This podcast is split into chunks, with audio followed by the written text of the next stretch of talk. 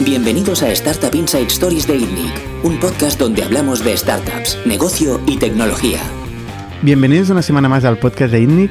Yo soy Bernat Ferrero y hoy estoy con Juan Pablo Tejela. Hola, Bernat. Eh, Juan Pablo, aparte de ser seguidor del podcast, Totalmente, soy fan total. qué bien, eh, ha empezado un negocio que se llama Metricool, como podéis ver en la camiseta y en las stickers hechas en Camalún que tenemos aquí en la mesa. Eh, que es un, es un negocio alrededor de la analítica de social media. Eso es, sí, es un SaaS, una herramienta eh, pues para ayudar a profesionales de marketing digital a ahorrar tiempo y mejorar resultados en redes sociales y en Facebook Ads, Google Ads. Bueno, Es un caso interesante porque es un, ha tenido un crecimiento bastante importante eh, como SaaS y sin funding, eso es. o sea, bootstrap. Ahora nos contarás un poco eh, cuál ha sido la historia. Para, para entenderlo bien, em, o sea, lo que hace Metricool es permite agregar ¿no? la- las distintas redes sociales. Eso es, conectas Twitter, Facebook, Instagram, LinkedIn, Google My Business, Facebook Ads y Google Ads. Nosotros juntamos los datos de todos esos canales y entonces tienes un dashboard con toda la información, eh, bueno, bien organizada y súper comprensible, ¿vale? Porque de lo que se trata es de que pases poco tiempo en Metricool, pero saques buenas conclusiones. Y a partir de esos datos, pues generas informes que los puedes descargar en PDF, en PowerPoint. Tenemos un planificador eh, con forma de calendario que te decimos las mejores horas para publicar. Puedes contestar mensajes y comentarios. Eh, bueno, pues tenemos algunas utilidades, ¿no? Tenemos bastantes más cosas, pero bueno. ¿Quién, quién es vuestro cliente? Pues nuestro cliente normalmente son agencias o freelance que gestionan redes sociales para sus clientes a su vez. Aunque también tenemos empresas finales, eh, como comentabas. Por ejemplo, eh, gestiona sus redes sociales, pues podría hacerlo con Metricool. Vale. Em, tenéis una parte gratuita y una eso parte es, de pago. Eso es. ¿Qué, ¿Cuál es la diferencia entre la- las, dos, las dos Mm, partes? pues ¿Dónde está el el- paywall? Tenemos eh, distintas barreras en distintas funcionalidades, ¿no? pero la que es fundamental es el número de cuentas que gestionas. Si tú gestionas una cuenta de cada red social, lo puedes usar gratis. O sea, un Twitter, un Facebook, un Instagram, eh, un Google My Business, un Google Ads, un Facebook Ads, pues puedes usarlo gratis. Eh, pero si gestionas más de una, quiero decir, llevas redes sociales para varias marcas o productos, entonces necesitas pasarte un plan premium. Y luego hay algunas funcionalidades que solo están disponibles en el Premium, como la descarga de informes, que se entiende que si descargas informes para entregarlo a un cliente es porque eres profesional de esto. Eh, y luego hay algunos límites, por ejemplo, el planificador para las cuentas gratuitas está limitado, para las cuentas Premium no. Bueno, pues un poco en línea con otras herramientas del sector, ¿no? como comentábamos de Hootsuite o Buffer, que tienen también una parte bastante amplia gratuita, eh, pero si ya manejas bastantes cuentas, pues tienes que pasarte al Premium. Em, ¿Esta barrera entre la parte free y la parte pago siempre ha sido así? Sí, siempre ha sido así. Desde el principio eh, hemos hecho algunos cambios. Bueno, de hecho al principio del todo era todo totalmente gratuito. empezamos probando el producto, viendo a ver si cogía atracción, eh, viendo a ver si teníamos, adquiríamos usuarios. Luego sacamos el, el modelo, de, el modelo de pricing y con las funcionalidades premium para testearlo. Eh, vimos que funcionaba y entonces ya dijimos, "Joder, pues vamos a montar una empresa alrededor de esto. O sea, primero vino a sea, construir el producto. ¿Construiste el producto mientras hacías otra cosa? ¿Tenías otro, tra- otro trabajo? Y Eso cuando es. pudiste validar que podías convertir usuarios gratuitos a pago, hiciste el salto. Primero validamos el producto, vimos que podíamos adquirir usuarios. ¿vale? Cuando ya teníamos unos 3.000, 4.000 o 5.000 usuarios gratis, decidimos empezar a probar funcionalidades premium y un modelo de pricing. Al principio era más barato, hemos subido los precios a- un par de veces, hemos ajustado los planes. Al principio solo teníamos un plan premium y ahora tenemos cinco planes. ¿Vale? O sea, esto sí que lo hemos adaptado, ¿no? Pero, pero sí, efectivamente, hasta que no tuvimos probado el modelo de negocio, pues no, no dejé mi trabajo para dedicarme con... Decís que tenías 3.000 usuarios Cuando, empezamos a probar, el saldo. Cuando el salto. cuando empezamos a probar el pricing, teníamos unos 3.000 o 4.000 usuarios, sí. ¿Y, ¿Y ahora cuántos tienes? Eh, 370.000. No está nada mal. ¿La mayoría gratuitos? ¿Qué porcentaje? Sí, claro, pues la inmensa mayoría. Pero, eh, ¿Cuántos, cuántos clientes clientes tenemos 5.100. Entonces, pues la tasa será como cercana al 1,5. Ujú. En realidad, bueno, es una tasa similar en el sector, ¿vale? Es a otras herramientas, Por ejemplo, Buffer, que tiene todas las herramientas públicas, o todas las, herramientas, todas, las, todas las métricas públicas, pues ahí podemos ver que más o menos la tasa de conversión suya también es esa. Al final se trata de dar un montón de cosas en la parte gratuita para poder adquirir más rápidamente usuarios y a menos coste. Ah, y si eres capaz de prestar el servicio con pocos costes ¿no? por usuario, eh, pues al final funciona la fórmula. ¿Es así en vuestro caso? ¿Cuánto, ¿Cuánto os cuesta eh, dar servicio a un usuario? Uf, a un usuario, pues no. ¿O, cuánto, ¿O cuánto gastáis al mes en servir a, a vuestra base de clientes? A ver, pues eh, en realidad los... Claro, es que es muy difícil en, un- en una empresa Mm. de software, porque Sí. es muy difícil poner la barrera entre lo que es mantenimiento y lo que es evolución, ¿no? O adquisición, inversión. Bueno, hay, hay muchos servicios que tienen una parte de operaciones Claro.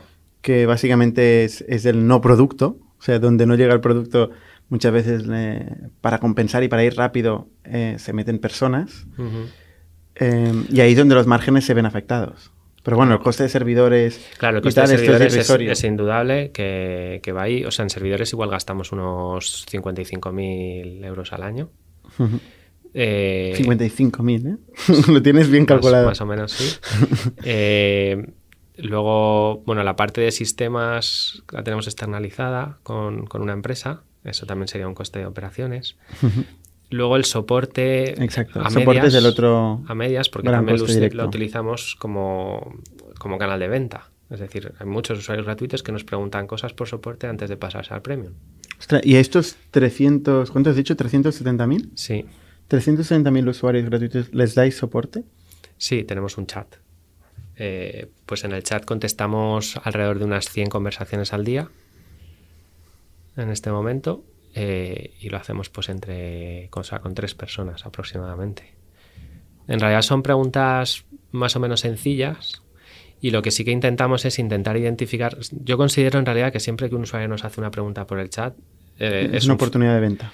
no, es un fallo de producto, ¿vale? Eh, bueno, obviamente, o sea, en realidad el- la compra debería ser autoservicio. Es decir, que sí, también es un fallo de producto. O el hecho de que nos tenga que preguntar, pues, ¿cuál, ¿qué plan se ajusta a mis necesidades? Bueno, pues igual es que no estaba bien explicado, ¿no?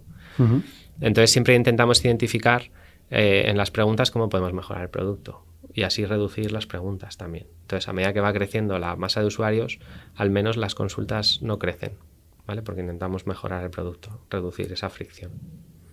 Porque actualmente, ¿qué ARPU tenéis por cliente? ¿Qué facturación recurrente mensual os deja cada cuenta, cada cliente de pago? Eh, cada cliente de media es bastante, es bastante bajo, en torno a unos 18 euros, eh, porque nuestro plan, nuestro plan más económico cuesta 14,99 al mes, pero incluso si pagas al año se te acaba quedando en 9,99. O sea que eh, lo- luego tenemos algunos planes más grandes y el más grande son 299 al mes. Ah, tenéis planes hasta 299 al mes. Eso es. Pero la verdad que el más popular es el plan individual, que es el que vale 14,99. Ujú. ¿Y, y de clientes de 299 cuántos tendríais? Mm, no, de esos tenemos pocos, unos 8 o 10 clientes. Ah, vale. Vale, o sea, la gran mayoría serían un microcliente. Sí. Eh, son, según Christoph Jans, en la clasificación de tamaños de clientes, serían los, los ratones. Eso es, sí. Bueno, nosotros en realidad vamos a profesionales. O sea, dentro de lo que es un B2B, ¿no? Eh, que puedes ir a corporates o a pymes. Hay una categoría más que son los profesionales, que son un poquito más horizontales. Es decir, nuestro cliente puede trabajar para McDonald's o para Telefónica. Sí. Incluso dentro de Telefónica nos han podido comprar cuatro personas distintas, porque gestionan distintas marcas en redes sociales en distintos departamentos y, y compran Metricool en, en distintos sitios. Entonces nosotros no hacemos una venta empresarial a toda la compañía, sino al profesional que nos utiliza. Ent- Para, para- para este tipo de clientes, el freelancer de clientes tan pequeños, normalmente el problema es la distribución. Acostumbra a hacer, a hacer llegar al cliente Correcto. de forma masiva, ¿no? Vosotros tenéis un producto gratuito y habéis llegado a muchísima, a muchísima gente, ¿no? 360.000 usuarios. Em, ¿Cómo lo hacéis? ¿Y qué costes tiene para vosotros llegar a un, a un usuario? Bueno, casi todo lo que hacemos es bastante mm, orgánico, ¿vale? Sobre todo, eh, bueno, pues contenidos a través de nuestro blog. Eh, contenidos también en blogs de otros, eh, entrevistas. Eh, redes ¿Cómo- sociales, cómo como está. Redes sociales. Vamos a muchísimos eventos del sector, eventos de marketing. Colaboramos con escuelas de formación para que se enseñe Metricool dentro del programa. No es, no es cuestión de enseñar Metricool, sino que utilicen Metricool para aprender cosas de redes sociales. Y, y entonces, pues vamos cogiendo como. ¿Compensa? Es a medio o largo plazo, estoy de acuerdo contigo. bueno, es una pregunta, ¿eh? no he dicho nada. Estoy de acuerdo contigo. Es a, es a medio o largo plazo, pero compensa, al final compensa. Sobre todo si te divierte, quiero decir. eh, porque al final, bueno, a mí lo que me gusta es construir producto y que se utilice. Y luego vienen Yo, los- yo digo compensa la formación y, y los eventos, ¿eh? por ejemplo, que son, son, son intensivos, son, requieren una inversión importante. No sé si vas tú o quién va del equipo, pero Bueno, nos repartimos, nos repartimos, pero yo veo a muchos. Entonces sí, cu- eh, cuesta, pero bueno, conoces a un montón de gente, te dan un montón de feedback, mm, das una charla, un taller, en cada evento es un poco distinto, ¿no? En otros pues ¿tenéis medido cuántos usuarios gratuitos o clientes podéis conseguir en una acción de este tipo? No, no medimos eso, porque en, en Metricool se registran al día unas, ahora estaremos en torno a unas 600 personas. Entonces, si por ejemplo, pues va un compañero mío a dar una clase, eh, pues por ejemplo, Sergio tenía una clase esta tarde en la Universidad de Santiago. eh, pues igual hay 20 o 30 alumnos, igual se registran, seguramente no todos, porque habrá alguno mirando para otro lado en la clase. Entonces, se registran 20 nuevos por la clase, pero es que como en el día se registran 600, pues tampoco... Tampoco es muy significativo. Claro, ¿no? exacto. exacto. Por eso. Sí, es al final sumando un montón de cosas, es como consigues los 600 al día. Pero entiendo que el principal canal de captación vuestro es el, el orgánico, el contenido. Sí, eh, el blog y los eventos serían los dos principales. ¿Cuánto, ¿Cuánta gente tenéis escribiendo contenido? Pues nuestro blog, eh, bueno, lo lleva eh, una persona a tiempo completo en el día a día en la Ujú. oficina, Sara, que está en París. Eh, Isa, que se encarga de gestionar lo que es el- la planificación del contenido. Es la que tiene más experiencia en SEO, eh, en optimizarlo. y luego tenemos a una persona que nos lo localiza en inglés y a otras dos personas que nos lo localizan en francés. Entonces generamos todos los contenidos en español, en inglés y en francés. O sea, una persona en inglés y dos en francés. Sí, bueno, porque quiero decir, son freelance, les encargamos las cosas y Vale. se reparten. O sea, este es tu coste de adquisición, digamos, ¿no? Porque no haces campañas de pago. Entiendo que... No, no hacemos. O sea, realmente el margen es pequeño como para tener un coste de adquisición muy, muy grande. ¿Cuál es el, el tiempo de vida que te dura un cliente? O, o directamente, ¿cuál es el valor que te genera? Claro, el valor, de su vida? el valor eh, son unos 490 euros, eh, con lo cual están bastante tiempo. O sea, quiero decir, el, el churn, bueno, si- obviamente si lo comparamos con, con un SaaS a corporates, nuestro churn es alto, porque cuanto más pequeño es el cliente, más alto es el churn, hay más rotación de clientes. Unos dos años está un cliente. Sí, sí, yo creo que sí, que por ahí estará. Está bastante bien. Ujú. ¿Cuánto tiempo mm, lleváis de vida? Eh, la, Como empresa. la empresa la constituimos en abril del 16, Ujú. pero el arranque, que es cuando yo dejé mi trabajo, fue en enero del 17, es cuando empezamos a dedicar mucho más tiempo y a montar el equipo. Entonces llevamos tres años, bueno, cuatro años casi. Entonces tú tienes un MRR, eh, por lo que me has dicho, pues de unos 90.000 euros, Eso es. ¿no? Se has superado ya el millón de euros de ARR. Ujú. Eso es una... Sí, sí, sí, lo celebramos, maestro, ¿no? lo celebramos, total. Y sin financiación y con un modelo de, de gran volumen y poco margen. eso O es. sea, realmente tiene, tiene mérito. La clave de este modelo es crear este, esta engine de, de captación y conseguir eh, tener una masa muy grande de, de gente que os utilice. Bueno, en esta fase sí, en otras fases pues había otras claves, por ejemplo, que el producto fuera escalable, porque si el producto lo utilizan eh, pues 5 o 10 mil personas al día, pues tiene que aguantar eso, si estás generando informes, planificando, ¿no? Quiero decir, en cada fase hemos tenido eh, problemas que resolver. Yo por esa parte es, es por lo que empecé, en realidad a mí lo que me gusta es construir productos digitales, eh, in- programarlos y que los utilice mucha gente. ¿Tú programas? Sí, yo programo. Eres, eres informático. Eso es. Sí, sí, soy ingeniero informático y bueno, antes de Metricool pues he trabajado unos 14 años en otras empresas, eh, pues construyendo productos para otras empresas. Eh, entonces, bueno, lo que más me gusta es la parte de escalabilidad del producto, eh, que aguante, que aguante. Crear un producto que utilice mucha gente. Eso es. Pues lo has conseguido. ¿Y, ¿Y por qué decidiste montar un negocio propio? Porque llevaba muchos años montando productos para otros. Eh, de hecho, mi anterior empresa, en la que estuve unos ocho años o así, pues montamos un producto, un SaaS, eh, pues desde el principio. Entonces, eso me dio muchísima experiencia, eh, tanto de construir el producto como de ponerlo en el mercado, ver el feedback de los clientes, pues bueno, un poco todas las fases, ¿no? Era bueno, era Kiwan, es un producto de seguridad informática y, lo vendíamos a grandes empresas, entonces no tiene nada que ver con, la experiencia de Metricool porque allí íbamos a clientes grandes con equipos comerciales vendiendo Fit on the Street. ¿Te quemó el eh, Enterprise? Y dijiste, voy a buscar bueno, desde luego no es, el otro segmento del mercado. Total, o sea, no es mi no es lo que a mí me gusta, ¿no? La parte comercial es la que menos me gusta y el marketing sí que me gusta mucho, ¿no? Y en especial el marketing digital. De hecho, es una de mis, o sea, es es, lo que más me gusta a mí es programar y la parte de marketing digital. Así que juntando esas dos cosas, dije, bueno, pues voy a montar un producto que escale en, eh, mediante marketing. Por eso también elegimos el modelo freemium.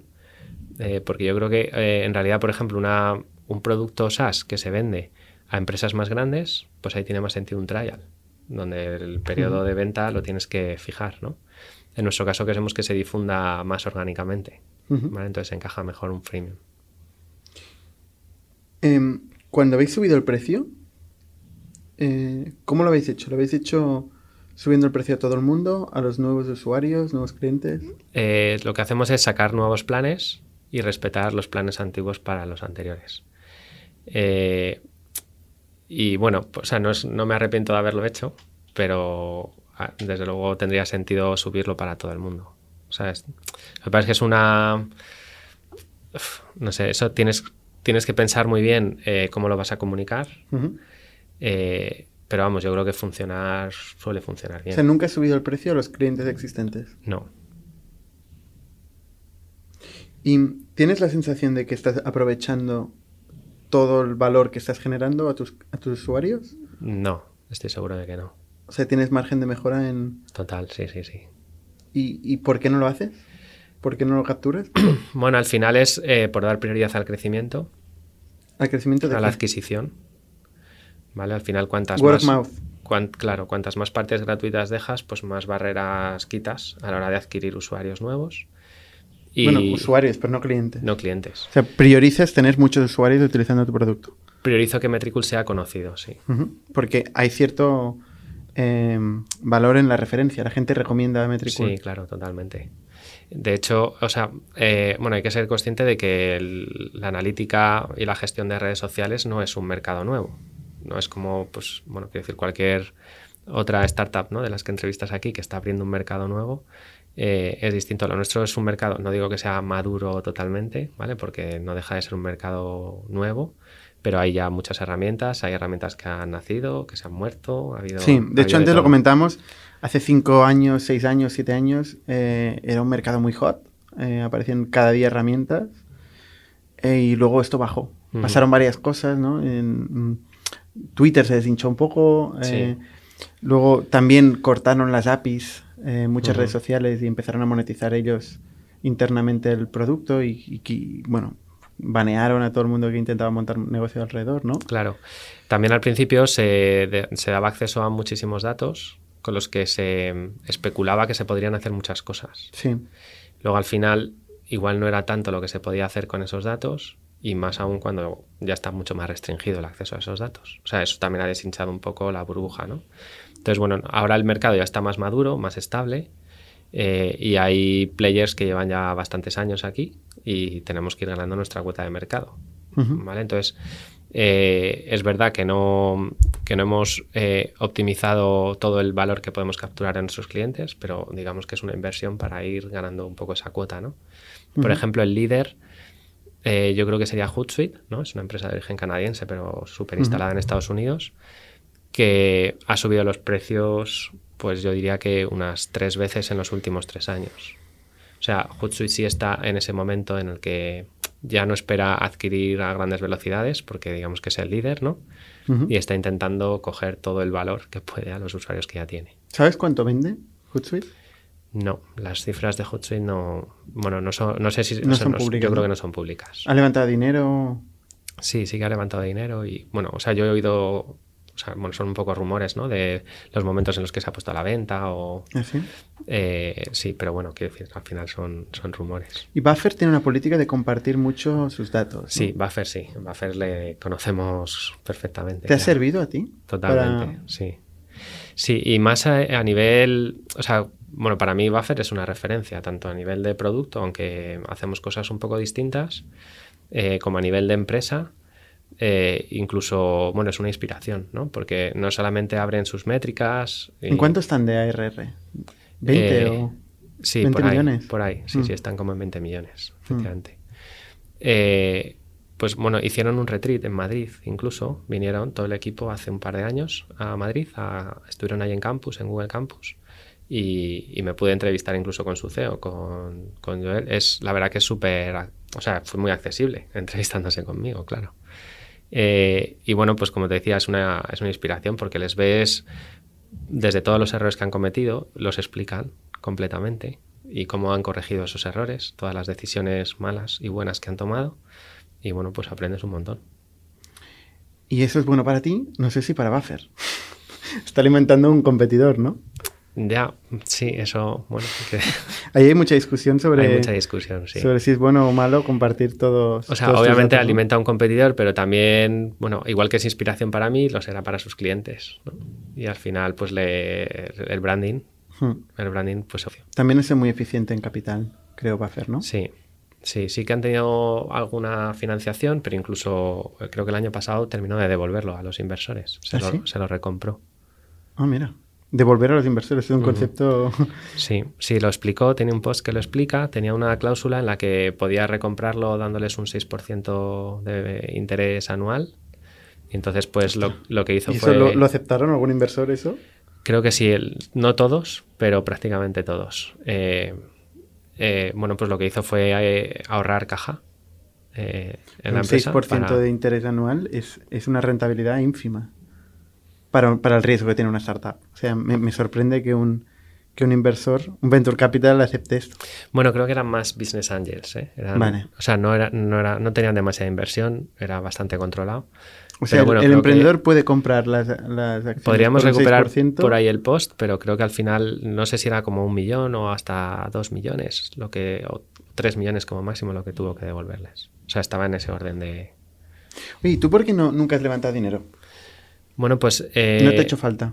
Claro, empezamos poco a poco, empezamos construyendo el producto, validándolo, validando el modelo de negocio y empezando a, a contratar eh, compañeros, em- empleados poco a poco, ¿no? Entonces, la verdad que un SaaS, eh, que te- los clientes te pagan al principio, te pagan antes de dar el servicio, eh, es bastante... Sí, pero te pagan 18 euros. Sí, sí, sí, pero bueno, son, son bastantes los que lo pagan. O sea, no... No el primer día. Claro, el primer día son menos, pero el primer día no tienes empleados tampoco, por eso digo que O sea, has ido creciendo orgánicamente a medida que iba creciendo el negocio. Sí, cuando yo decido dejar mi trabajo, que es cuando ya tenía que soportar más gastos, sobre todo mi sueldo, eh, Ujú. Metricool, eh, pues ya habíamos hecho 10.000 euros en los meses anteriores. Pusimos otros 10.000 euros entre mi mujer y yo. Le pedimos 30.000 euros a mi madre. Y entonces ya teníamos 50.000 euros y pedimos una ENISA de otros 50.000 euros, porque ENISA nos dijo que, bueno, es un préstamo de acompañamiento que nos daba el 50% de nuestro business plan. Yo hice un business plan de 100.000 euros y nos dieron 50 si poníamos otros 50. Así que eh, con esos 100.000 euros de caja dejé mi trabajo. Bueno, en realidad lo dejé dos meses antes porque ya estaba visto. Pero con la perspectiva de, de ese NISA, eh, dos meses más allá, pues dejo mi trabajo y ya con esa caja arrancamos. Empezó a contratar. ¿Y cómo, Así que- y cómo ha evolucionado la compañía? En ese momento igual nos hubiera hecho falta un business angel si, por ejemplo, mi madre no nos hubiera podido prestar ese dinero para poder pedir el ENISA. O- Bueno, tu madre era el business angel. Exacto, sí, sí. ¿Y, y, y cómo evoluciona la compañía? ¿En gente y tal? Porque en cuatro años Eh, pues has el- pasado de, de, de ti. Sí, yo empecé en, en- en enero del 17 con, bueno, con un becario de marketing. En marzo entró el siguiente. el- primer empleado, bueno, fue uno de estos dos becarios, fue en el mes de julio del 17 y ahora somos 16. ¿Vale? O sea que poco a poco pues ir eh, contratando Normalmente la, necesidad de capital viene también de la, de la, dinámica del mercado, ¿no? En algunos casos eh, hay otra gente que quiere tu mismo cliente por, la misma, por el mismo problema o la misma propuesta de valor. Entonces esto te hace eh, que tengas que ir más rápido. Entonces mm, define un poco la velocidad. Al final la velocidad es el criterio que te, hace ir a buscar financiación o no, o no buscar financiación. ¿no? Entonces decides una velocidad determinada, que no está nada mal, por cierto. Em, pero la pregunta es, ¿podrías haber ido más rápido o podrías ir más rápido con capital? Bueno, igual menos, de forma menos eficiente, pero más rápido. Ahí estoy de acuerdo contigo. Quiero decir, seguro que o sea, hay un montón de cosas que tengo que esperar a hacer. Siempre tengo más cosas pendientes de hacer que las que puedo hacer. Eh, y, bueno, al final sí que es cuestión de dinero, ¿no? Porque es cuestión de personas, están todos liados, yo también. Quiero decir, hay eventos a los que no podemos llegar. Hay siempre cosas que, que, no podéis hacer. Que no podemos hacer porque, bueno, pues por el tamaño. Eh, siempre hay, con cualquier tamaño, ¿eh? Siempre hay cosas que no puedes hacer. Claro, entonces por eso te digo que sí que podríamos ir más deprisa. Lo que pasa es que cuanto más dinero tienes, pues más, más ineficiente también es la gestión, ¿no? Hmm. Así que... Eh, es deseable que no lo sea, pero sí. Claro, lo que, o sea, lo que te quiero decir con esto es que igual eh, podrías ir más deprisa, pero igual a esos competidores de los que hablas que, tienen más dinero, pues igual tampoco podrías alcanzarles. Porque si eres menos eficiente, o sea, hay que aprender a ser eficiente, ¿no? También. Estoy de acuerdo. Es una decisión consciente el no levantar capital. Sí. O sea, no, no es, o sea, tú has decidido no quiero levantar capital. Sí. ¿Y no lo vas a levantar nunca? No, no te puedo decir eso. no, te puedo decir eso.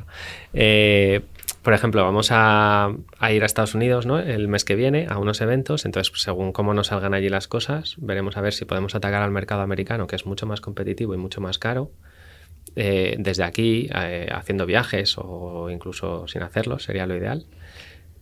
o por el contrario, necesitamos mucho más dinero para entrar al mercado americano fuerte y necesitamos una ronda. Quiero decir, no, no es algo que descarte. ¿eh? Ya veo. O sea, mm, vas a hacer una parada en Sun Hill Road en, Silicon Valley a ver qué, qué te cuentan, ¿no? Eh, bueno, ahora lo que vamos es a eventos de nuestro sector, a ver cómo nos reciben allí. O sea, llevamos ya bastantes años colaborando con el evento que vamos a ir, el Social Media Marketing World, eh, pero nunca hemos ido presencialmente. Entonces, bueno, pues vamos a ir a que nos vean mucho más, nos conozcan mucho más. Hombre, tienes un caso interesante para, para levantar dinero y realmente es lo que les gusta a los VCs, ¿no? Una persona que ha conseguido crear un producto, em, que ha escalado, que ha conseguido 330.000 usuarios. O sea, tienes un caso, has pasado un millón de euros de, en ARR.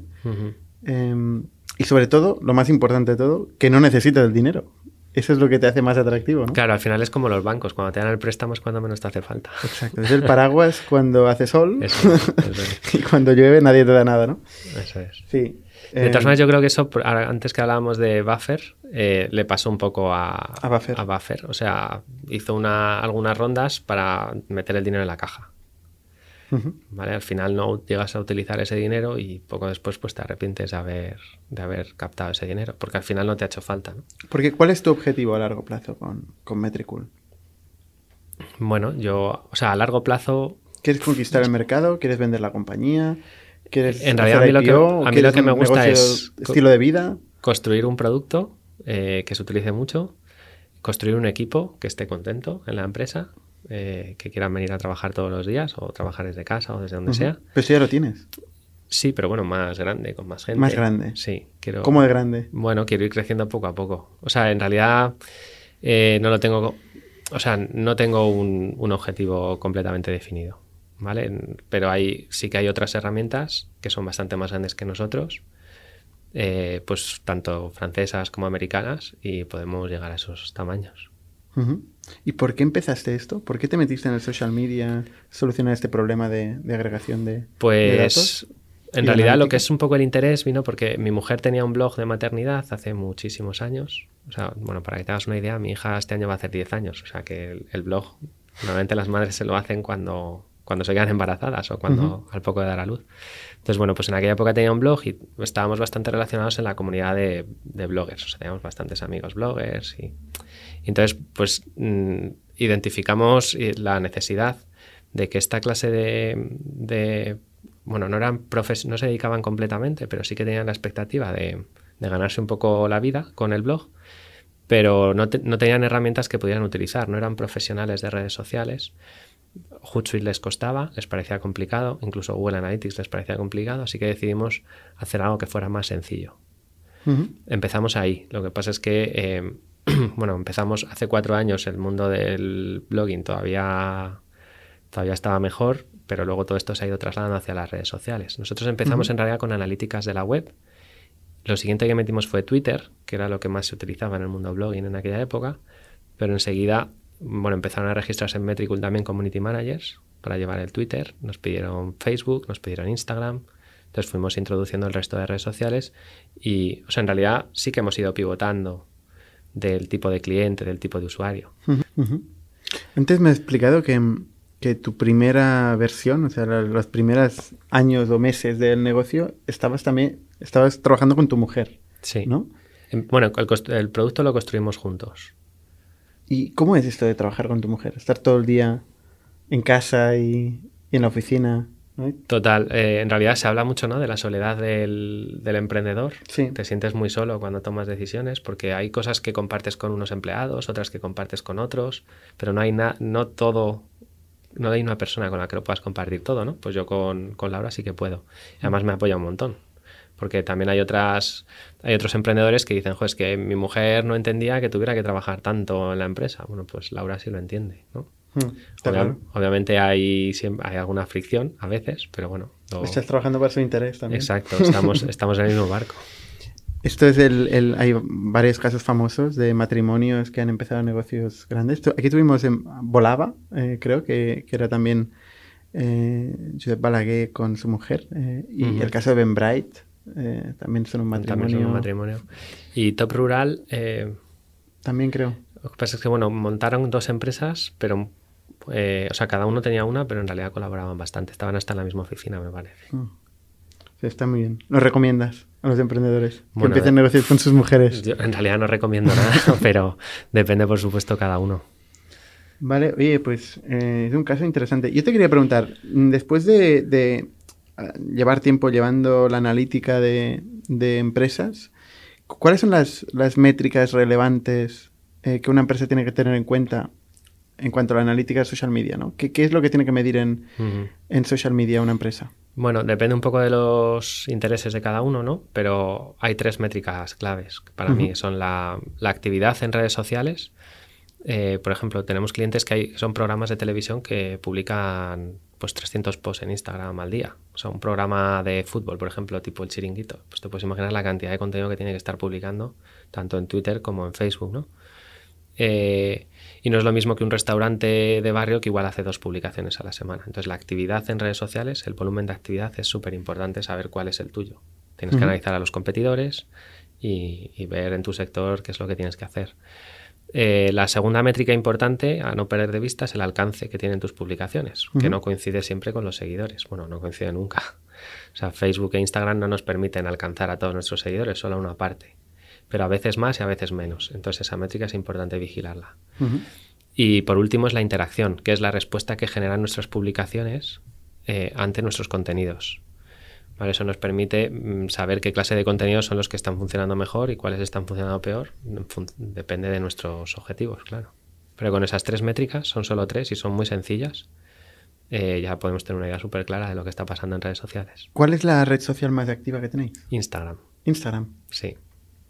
Antiguamente era Twitter, pero Esto va cambiando, ¿no? Porque al final es, un espacio muy, muy volátil o muy dinámico. Puedes decir, desde el punto de vista de negocio volátil, desde un punto de vista de, usuario y de mercado. Es, dinámico. Hay, que estar, hay que estar atentos, sí. Hay que estar atentos. Lo que pasa es que Instagram llegaba siendo la principal red, pues ¿cuánto te diría? ¿Dos años, tres años? ¿Facebook lo, sigue utilizando alguien? Sí. ¿Gente mayor? No, todo el mundo. ¿Sí? Todo el mundo, sí. Todas las empresas. Sí, sí, Facebook se utiliza muchísimo, más como plataforma para hacer otras cosas. De hecho, Instagram es un display de Facebook. Quiero decir, si tú quieres hacer un anuncio en Instagram, lo haces en Facebook y dices que se muestre en Instagram. ¿Vale? O sea, al final Instagram es otro display más de Facebook con otros contenidos.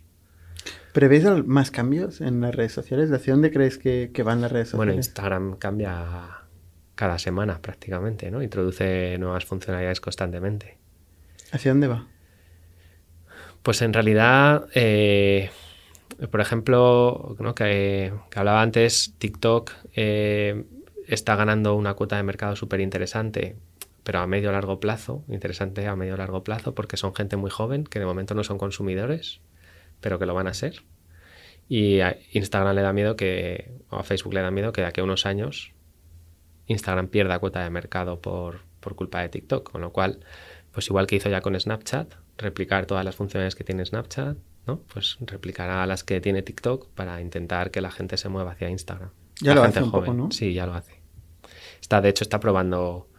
eh, bueno, ha sacado un producto Instagram, una pues que es para hacer los vídeos musicales, igual que, que en TikTok. Lo está probando en Brasil, mm, lo- ya lo irá extendiendo. Ahí también eh, aportáis valor en la parte de vídeo de Instagram. Eh, bueno, desde Metricool puedes planificar contenido. Y mostramos a, que, a las mejores horas. Lo que no puedes es editarlo. O sea, Metricool lo tienes que subir ya editado. No sé si te referías a eso, a la parte de hacer vídeo. Vale. No, en Metricool no es, pues, quiero decir, un- al final un profesional de redes sociales necesitaría antes una herramienta, pues, por ejemplo, tipo Canva para hacer sus diseños y luego ya planificarlos en Metricool. Y en el caso de vídeo, eh, ¿utilizan la herramienta de Instagram? La mayoría de gente que publica, o utilizan herramientas externas. Las marcas suelen utilizar herramientas externas. Hmm. Los particulares sí que utilizan más Instagram.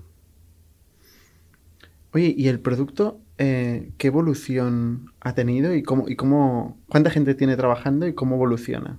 ¿Cómo evolucionáis el producto? ¿Te refieres a informáticos, a ingenieros? Sí. Pues en el equipo ahora somos son cuatro y conmigo cinco, porque sigo programando. ¿Y los cinco son programadores? Sí. ¿Y gente de producto? Ah, bueno, de producto eh, tenemos a Sergio, que no lo he contado dentro de los ingenieros, ¿vale? Y es, tiene un perfil mucho más funcional, ¿vale? A la hora de definir y eh, juntar un poco la parte de marketing con la parte de desarrollo, ¿vale? Está un poco en medio. Vale. ¿Y, y cómo decidís el roadmap? Bueno, al final lo decido, o sea, quiero decir, la decisión última la tomo yo. Lo ¿Pero que- cómo construís? los- eh, ¿Qué es lo que vais a hacer? ¿De, de dónde os viene...? Eh, bueno, pues tenemos varias fuentes, ¿no? Los usuarios, por ejemplo, atención al usuario, el soporte, es un canal súper importante para esto. Mm, bueno, tenemos ahí un Trello, ¿no? Donde nos van apuntando incluso todas las cosas, eh, que luego Sergio lo va filtrando para ya decidir si lo metemos en el backlog o no. Tenemos también nuestra propia estrategia. Nosotros mismos decidimos hacia dónde va el producto, que creemos que es más estratégico. ¿Qué es lo más estratégico? Eh, bueno, todo lo que tenga que ver con Instagram tiene prioridad porque es lo que más nos demandan los usuarios.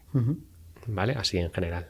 Eh, lo que pasa es que, por ejemplo, este trimestre nos hemos centrado mucho en la parte de Google Ads, ¿vale? Pues por el partnership que hemos hecho con Google nos ha interesado introducir muchísimas funciones sobre Google Ads y eh, nos hemos enfocado nos hemos enfocado en eso.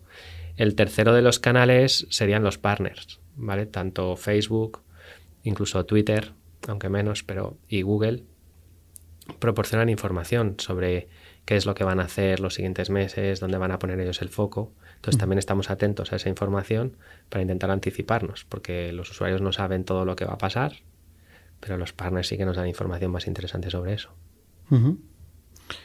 Bien, parece un equipo muy integrado. eh, tenéis bastante claro lo que hacéis. eh, claramente os ha funcionado. Y además, con todos los cambios que ha habido en social media en los últimos cuatro años, en el algoritmo de Facebook, en todo, Ujú. os habéis ido adaptando. Con lo cual, realmente, bueno, tiene buena pinta eh, vuestro proyecto. Creo que, que creceréis. Bueno, pues muchas gracias. Y, y, bueno, os, seguir- ir- os iremos siguiendo a ver si levantáis la ronda o no en, en Estados Unidos. Esto cambiaría bastante la historia de la compañía. Yo creo que si podéis evitarlo y podéis seguir creciendo a la velocidad que, que tú te sientes cómodo, eh, pues igual es, es una buena idea. Vale. Eh, si no, si no, eh, si no ves una oportunidad de mercado que estás perdiendo realmente por el hecho de no tener capacidad financiera, no veo por qué deberías diluirte, entregar parte de tu empresa a otro, ¿no? Estoy de acuerdo. A no ser que hecho, consigues el deal de, del 6% este de buffer, que, que es, que es la hostia. ¿eh? Claro, yo, si yo si, firmas- pudiera, si pudiera lo firmaba, pero mañana. ujú. Es difícil, ¿eh? también te lo digo, que una- un inversor institucional, profesional, acepte algo así. Claro.